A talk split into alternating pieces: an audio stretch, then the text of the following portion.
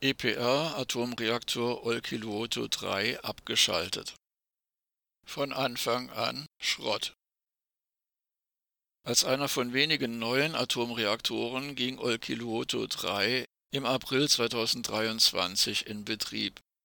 Wegen konstruktionsbedingter massiver Vibrationen im Reaktordruckbehälter waren seit der ersten Netzkopplung über 13 Monate verstrichen nun überraschte eine automatische Schnellabschaltung den Betreiberkonzern TVO.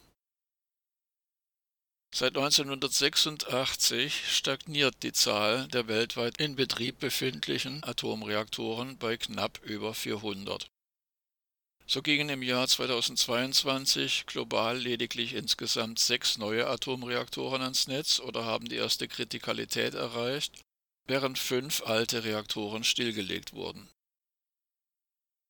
mit dem Bau des EPR-Reaktors am Standort des finnischen AKW Olkiluoto wurde im August 2005 begonnen.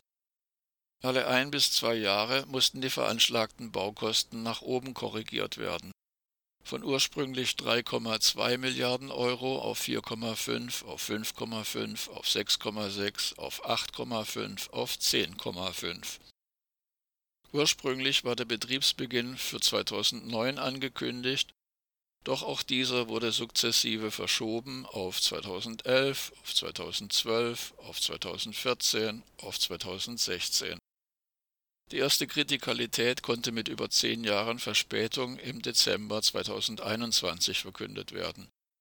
Die erste Netzkopplung fand im März 2022 statt und ein Jahr später, im April 2023, wurde der kommerzielle Betrieb aufgenommen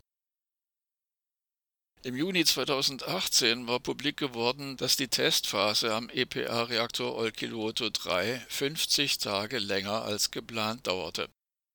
An der erstmals mit heißem Dampf angetriebenen Turbine muss es zu starken Vibrationen gekommen sein, wie aus den World Nuclear News zu erfahren war.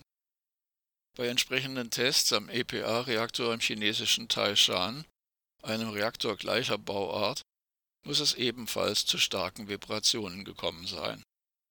Die französische Neuentwicklung vom Typ EPR, European Pressurized Reactor, stellte sich schon von Anfang an als Schrott heraus. Nun wurde bekannt, dass Olkiluoto 3 am 19. November um 19.10 Uhr unvorhergesehen per automatischer Schnellabschaltung den Betrieb einstellte Laut dem finnischen Betreiberkonzern TVO soll eine, so wörtlich, fehlerhafte Temperaturmessung im Kühlsystem des Generators ursächlich sein. Der stromerzeugende Generator, technisch vergleichbar mit einem Dynamo am Fahrrad, wird von der Turbine des Reaktors in Drehung versetzt.